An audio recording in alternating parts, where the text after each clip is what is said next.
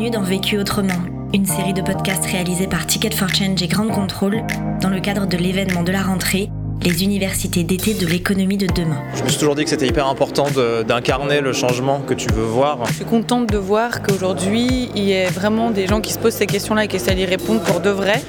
Dans ce podcast, nous vous invitons à découvrir les témoignages d'une sélection d'intervenants de cet événement. Avec Vécu autrement, nous vous proposons de ne pas attendre un éventuel monde d'après, mais d'agir aujourd'hui Bonjour à tous, euh, je suis euh, Christophe Audouin.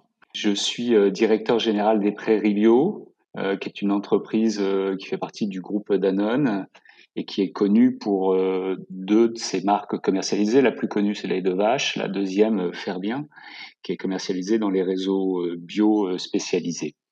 Les Prairies Bio, c'est une entreprise qui euh, est vraiment euh, complètement euh, guidée par sa raison d'être.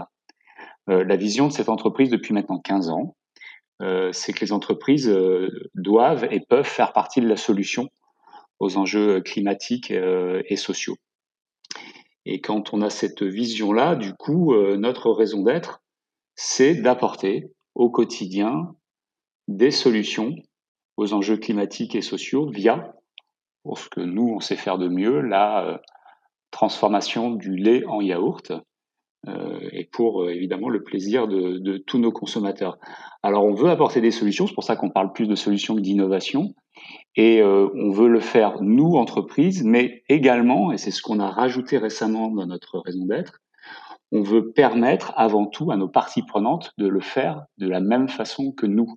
C'est-à-dire que quand on prend une décision, on fait en sorte que nos parties prenantes puissent également euh, changer euh, le monde et que, euh, bien sûr, on soit certain de les accompagner sur ce chemin-là. Et ce faisant, on démultiplie l'impact puisqu'on additionne notre impact. Et donc, c'est vraiment la vocation des prairies bio. La question. La question qu'on se pose aujourd'hui, c'est comment respecter la biodiversité quand on travaille dans l'industrie agroalimentaire. Le vécu. Quand on est euh, un transformateur et qu'on est situé au milieu de la chaîne de valeur, entre l'amont et l'aval, on peut très vite se dire euh, deux choses. La première, c'est qu'en réalité, on a peu de grippe euh, sur ces enjeux de biodiversité parce qu'on peut considérer qu'ils sont sur l'amont de la chaîne agroalimentaire. Et puis, on peut se dire une deuxième chose, c'est que justement, quand on est situé à cet endroit-là, on n'a jamais l'expertise suffisante et les mains suffisamment dans euh, les prairies, pour ce qui est de nous, euh, pour euh, réellement impacter et, faire le changement. Et en réalité, nous, les prairies bio, ça fait 15 ans qu'on est bien sûr sur des recherches de solutions à tous les niveaux, que ce soit sur l'agriculture, mais également l'alimentation, donc l'agroalimentaire. On a très longtemps été sur ce sujet de la biodiversité en difficulté pour les deux raisons que je viens, je viens d'expliquer. C'est-à-dire qu'on avait du mal d'abord à, réellement trouver notre place et notre valeur ajoutée sur la recherche de solutions visant à améliorer la biodiversité. Et Dieu sait que on a besoin de travailler sur ce sujet-là. C'est probablement l'un des plus gros sujets des années qui, viennent. On parle, tout le monde en parle d'une sixième extinction de, masse, et on, le sait très bien. Les, choses se dégradent, et donc trouver notre place dans euh, la recherche de solutions, c'est une chose. Et, après, euh, trouver euh, l'expertise suffisante pour euh, avancer sur des recherches de solutions, c'en est une autre. Et euh, je vous cache pas que pendant des années, en fait, le sujet chez nous a été un sujet qu'on a voulu adresser, mais qu'on n'a jamais vraiment traité complètement. on se rend compte, en fait, quand on adresse les sujets de durabilité et qu'on se pose les bonnes questions sur des problématiques qui peuvent sembler connexes à la biodiversité, en réalité, très vite, on retombe sur des solutions visant à l'améliorer, même quand on ne se sent pas forcément à la bonne place ou à la première place pour adresser ces sujets.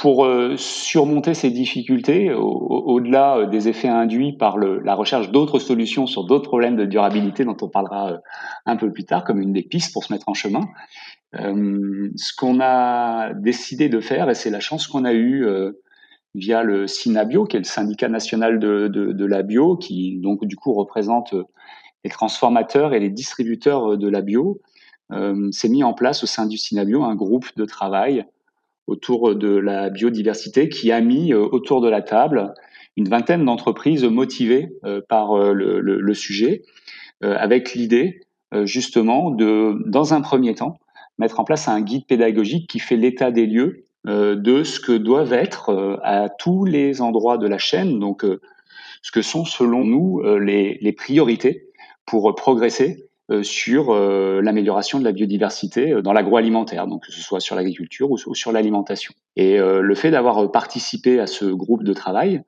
nous a très clairement aidé d'abord à comprendre qu'on n'était pas les seuls à être dans cette situation et cette difficulté à prendre le, sujet, mais qu'en réalité, de par des expérimentations de, de diverses entreprises, on avait une série de solutions qui étaient assez cohérentes et très bien structurées euh, qui convenait de, de, mettre en place en, en, en priorité.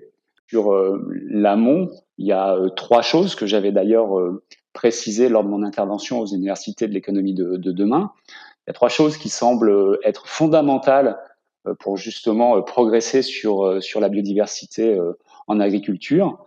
C'est d'abord euh, de penser au sol et à la régénération des sols, donc euh, vraiment travailler sur la santé du sol. Euh, favoriser ce qu'on appelle euh, les infrastructures euh, agroécologiques. Et enfin, troisième point fondamental quand on est en agriculture, quels que, quels que soient les, les types d'agriculture, c'est de travailler sur la diversité génétique des espèces animales, mais aussi des variétés, pour justement favoriser en tant que tel, de façon vraiment primaire, parce que quand on parle du sol ou des infrastructures agroécologiques, c'est secondaire, mais là, on est réellement sur le, qui est à l'origine finalement de la matière première euh, agricole et qui va elle-même créer une, une, diversité plus forte. Premier apprentissage. Se mettre en chemin. Bah ça, c'est clairement euh, l'enseignement justement de nos errements sur le sujet de la biodiversité. Euh, on s'est rendu compte euh, en travaillant finalement d'autres sujets connexes, comme je le disais précédemment, bien sûr liés à la durabilité hein, et à l'amélioration de l'impact environnemental, que en adressant des sujets euh, qui semblent ne pas être en lien avec la biodiversité, en réalité, on adresse les sujets de la biodiversité. Un exemple euh, parmi d'autres, euh, dans nos programmes de structuration et d'amélioration des pratiques en filière, on en a un qui s'appelle les deux pieds sur terre et qui vise à accompagner nos éleveurs à réduire leur empreinte carbone sur les fermes. Hein, on le sait, en élevage bovin, euh, le carbone est un souci évidemment, puisqu'on est sur des fermes qui sont assez fortement émettrices. Et donc, depuis euh, longtemps maintenant, on a ambition de réduire cette empreinte carbone. Et euh, dans les leviers qui sont identifiés pour améliorer l'empreinte carbone des fermes, et donc dans les programmes qu'on cofinance avec le Fonds pour l'écosystème, nous, et puis les consommateurs hein, via la plateforme Mimosa, la plupart du temps, sur nos fermes bio, la plantation de haies autour des fermes est une solution qui est choisie pour justement euh, capter beaucoup mieux le carbone et venir compenser en partie l'émission très forte des vaches. Ce sujet-là, sur la, réduction de l'empreinte carbone, cette solution-là a évidemment, et on l'a vu tout à l'heure, un impact très très fort sur le développement de la biodiversité, puisqu'on est en train de parler d'infrastructures agroécologiques euh, qu'on développe, et on l'a fait finalement par un autre biais que, que cela. Donc ça, c'est un, un, exemple de l'envie de se mettre en chemin et, et, des conséquences que ça a très très positives euh, euh, sur le sujet de la biodiversité, parce qu'en réalité, tout est interdépendant. Et à chaque fois qu'on prend une décision positive sur un sujet, ça a des conséquences positives sur un autre. Quand on travaille euh, comme sur Reine Mathilde, sur notre troisième version, le, le, sujet des sols et de la santé des sols, et cette ambition un peu folle d'évidemment se priver des pesticides, puisque c'est un non négociable en agriculture biologique, mais aussi de se fixer cette ambition euh, folle de ne pas retourner les sols, euh, ce qui est une problématique quand on n'utilise pas de pesticides, parce qu'il faut les retourner un peu plus souvent quand on n'a pas de désherbant, hein, pour la faire simple. Eh ben, quand on travaille sur un sujet comme celui-ci, par le biais des sols et euh, des contraintes du cahier des charges, eh bien là aussi, on travaille le sujet de la biodiversité, puisque un des éléments fondamentaux de la biodiversité en agriculture, c'est justement de ménager les sols et de faire en sorte de pas trop les retourner pour pas fragiliser euh, eh bien, euh, les millions de lombriques qui vivent sous nos pieds. Deuxième apprentissage. D'accompagner euh, et d'aider les parties prenantes à progresser sur ce sujet-là. Pareil, on a fini par euh, comprendre assez tôt que, bien sûr, il, il faut que nos parties prenantes progressent et parfois on se rend compte quand on est un transformateur comme nous, finalement les plus gros enjeux sont pas forcément chez nous, bien qu'il y en ait chez nous aussi, on les abordera plus tard. Et donc le, le réflexe le plus facile, dans lequel on n'a nous pas voulu euh, aller ou tomber, c'est de dire il y a qu'à faucon, quoi.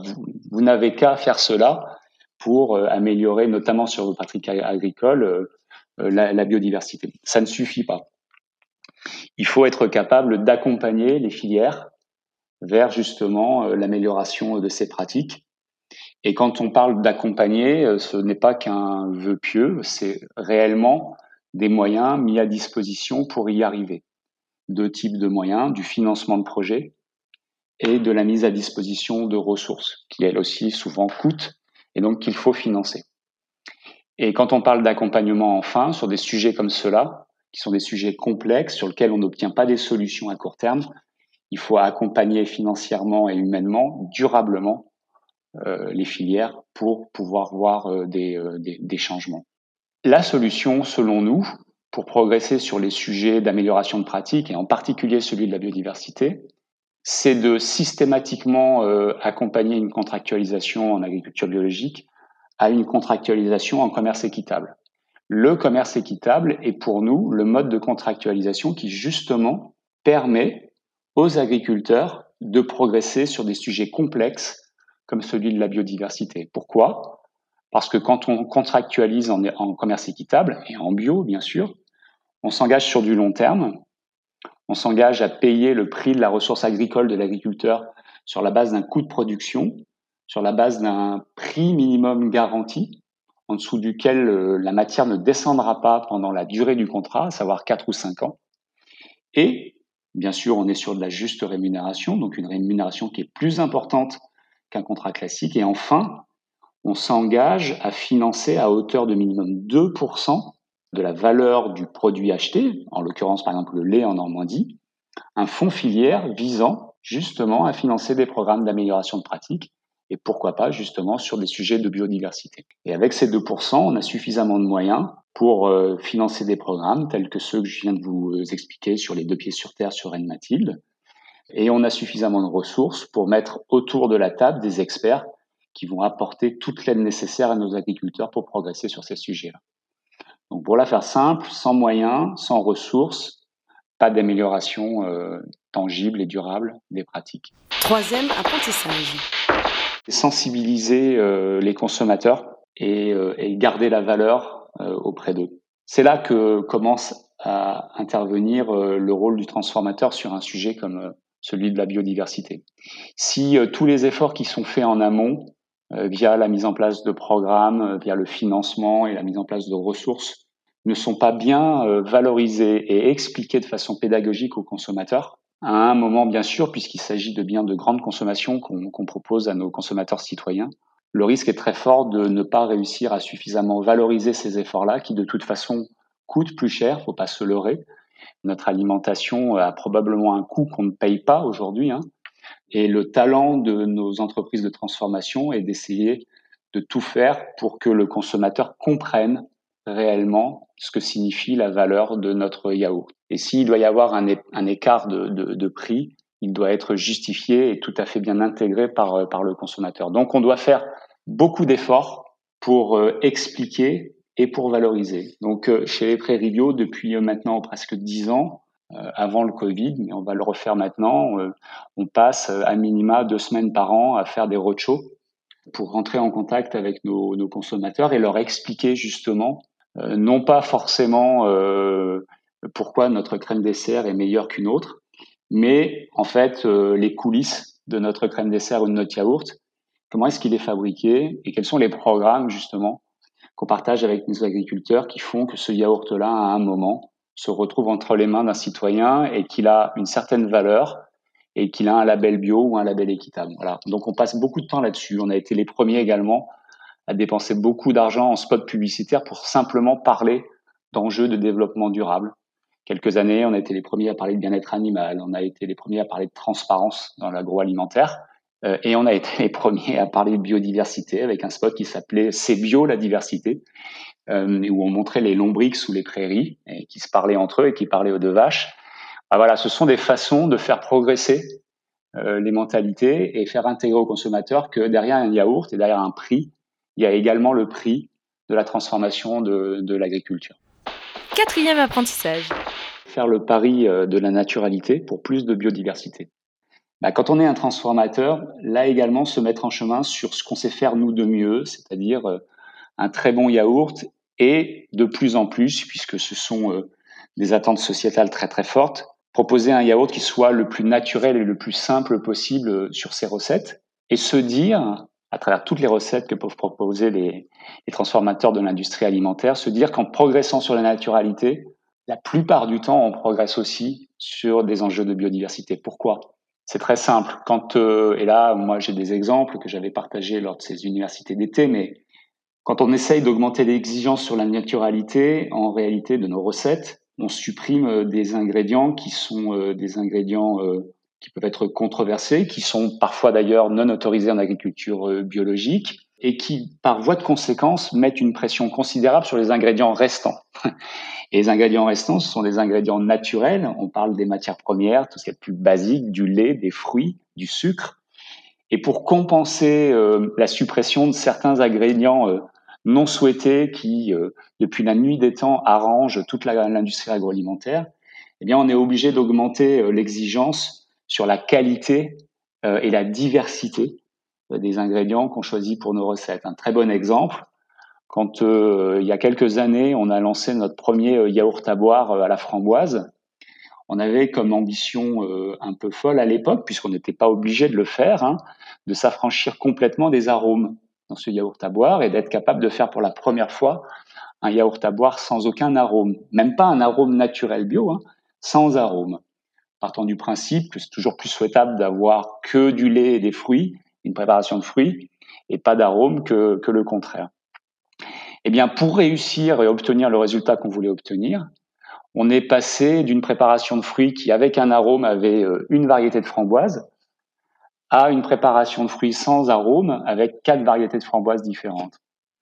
Et ce faisant, on s'est retrouvé avec un yaourt à boire et avec différents types de variétés de framboises, alors qu'auparavant, on n'en utilisait qu'une seule.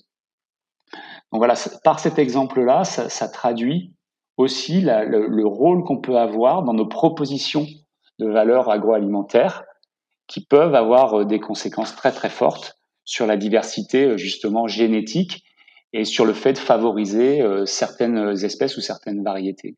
Vous avez un fabricant de yaourts dans l'ouest de la France qui s'appelle Gabory, euh, qui propose des yaourts bio et qui a construit son succès et sa différenciation par rapport à d'autres comme les de vache par exemple, en ne proposant du lait issu que d'une variété de vache. Alors là, on pourrait dire oui, c'est on favorise pas la biodiversité, mais lui, il a proposé une variété de vache qu'on retrouve malheureusement de moins en moins dans les troupeaux en France, parce qu'on le sait bien, 80% hein, des vaches laitières en France sont des prix Holstein.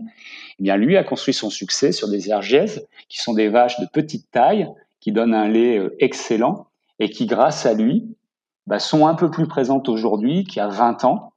Et ça, il l'a fait que par une proposition de valeur de transformateur et de vendeur de yaourt également. C'est un bel exemple d'un transformateur qui par un choix marketing, à encourager une diversité d'espèces animales plus importante euh, qu'avant. Conseil pour gagner du temps. Surtout de ne pas attendre d'avoir toutes les solutions et toute la méthodologie pour se lancer. Tout simplement parce qu'on l'a bien vu, quand on adresse un sujet, en réalité, on en adresse d'autres. Et puis surtout parce que euh, avancer, c'est déjà progresser. Et sur ce sujet-là, il y a un tel niveau d'urgence qu'il ne faut pas perdre de temps. Conseil pour gagner de l'énergie. Je vais peut-être dire quelque chose d'évident, mais moi, ça me fait un bien fou. Euh, c'est de surtout pas rester tout seul face euh, à des problématiques comme celle-ci et euh, de sortir, de rencontrer du monde et d'échanger, de partager, parce que souvent on a les mêmes problèmes, on se pose les mêmes questions, et parfois, on a tous un bout de la solution. Et donc, euh, se retrouver à plusieurs autour d'un sujet, comme on l'a fait par exemple sur ce groupe de travail au Cinavio, permet euh, de progresser et surtout euh, bah, dynamise énormément chacun d'entre nous individuellement. L'autre question. Quels sont les indicateurs qu'on doit trouver pour piloter correctement les entreprises d'aujourd'hui face aux enjeux économiques, climatiques et sociaux? Vécu autrement, un podcast réalisé par Ticket for Change et Grande Contrôle dans le cadre des universités d'été de l'économie de demain. Aux côtés de notre intervenant, c'était des centaines d'acteurs de changement qui étaient présents à cet événement pour ne pas attendre un éventuel monde d'après, mais agir aujourd'hui autrement. On vous en fait découvrir quelques-uns. Ça me fait du bien de me sentir entourée de personnes qui, euh, comme moi, euh, réfléchissent à comment faire autrement. Et euh, on n'entend pas suffisamment parler de ces visions-là. je suis profondément convaincue qu'on peut faire autrement et qu'on n'a plus trop le choix. C'est important de, voir un peu ce qui se prépare pour, pour l'avenir, suite au Covid et, surtout dans notre démarche de faire au mieux en tant qu'entrepreneur pour, entre guillemets, sauver notre planète. Mon activité est extrêmement liée à, à tout ça parce que je lance une plateforme de vidéos sur euh, l'environnement pour sensibiliser et éduquer les gens. Dont le principe, c'est qu'à chaque fois qu'on visionne une vidéo, ça enclenche un don pour une ONG avec euh, voilà, plein de contenus inspirants, euh, éducatifs, décalés, voilà, pour sensibiliser les gens sur plein de thématiques liées à la planète, évidemment, et aux enjeux de la planète. Ça s'appelle helloplanet.tv. Je viens de créer mon entreprise à impact, et c'est une entreprise qui aide les gens à trouver le job de leur rêve en contribuant à un monde meilleur. Concrètement, il n'y a jamais eu autant de personnes qui sont en quête d'un job de sens et autant d'entreprises qui n'arrivent pas à pourvoir les postes. Et en fait, bah, c'est comment est-ce qu'on réinvente la relation au travail euh, en faisant du travail un lieu d'accomplissement, d'épanouissement et de contribution à un monde meilleur.